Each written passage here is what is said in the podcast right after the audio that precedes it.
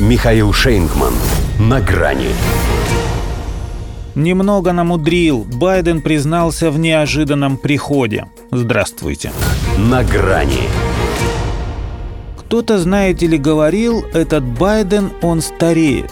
Начал он так, словно его забыли предупредить или предупредили, да у самого вылетело, что по данным последнего соцопроса таких в США уже 73%, кто считает, что он слишком стар для второго срока. Скажу вам вот что. Единственное, что приходит с возрастом, согласился он все-таки с тем, что и в его случае есть приход, это «Угадайте, угадайте», предоставил он залу, в котором собрались представители профсоюзов Филадельфии, возможность самостоятельно подчеркнуть нужное. Альцгеймер, деменция, энурез, закат, старуха с косой – все сразу перебирала аудитория варианты. Немного мудрости – Ошарашил он зрителей оригинальностью суждения, поскольку, глядя на него, о ней можно было подумать меньше всего. Хотя хватает же ему ума не браться даже за простейший когнитивный тест. Между прочим, вправе был сказать, что к нему пришла еще и скромность, ибо сам назвал свою мудрость ограниченной.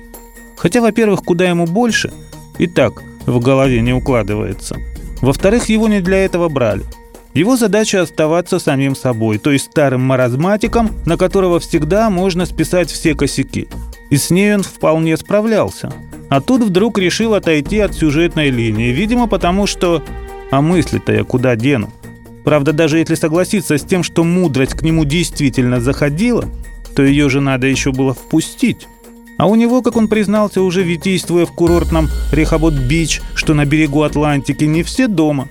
Как сказал, он, собственно, и вынужден прозябать в этом пляжном месте не потому, что опять отпуск, а потому что у меня нет дома, куда бы я мог пойти, Секретная служба разворошила мой дом в Делавере в хорошем смысле этого слова, ради безопасности. Разворошить дом в хорошем смысле этого слова – это больше его действиям на Украине подходит. А в его покоях в Делавере секьюриты явно что-то искали. Может быть, мудрость? Где-то же она должна прятаться, коль объявилась, если Джо о ней только говорит, но не показывает.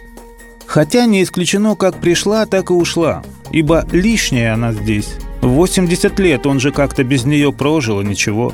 Так что и привыкать не стоило. Еще решит, что самое благоразумное, что он должен сделать, это уйти вместе со своим возрастом. А так, на рассудительность нет даже намека. Я занимался этим дольше, чем кто-либо, и продолжу этим заниматься с вашей помощью», сказал Байден профсоюзным активистам, не подумав, что в день труда которому была посвящена встреча, ему могли и припомнить, что дольше, чем кто-либо из президентов, он лоботрясничал.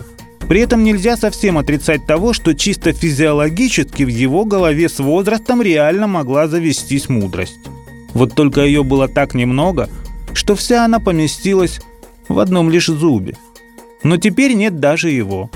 Зато есть твердая уверенность, что горе от ума Байдену точно не грозит. До свидания. На грани с Михаилом Шейнгманом.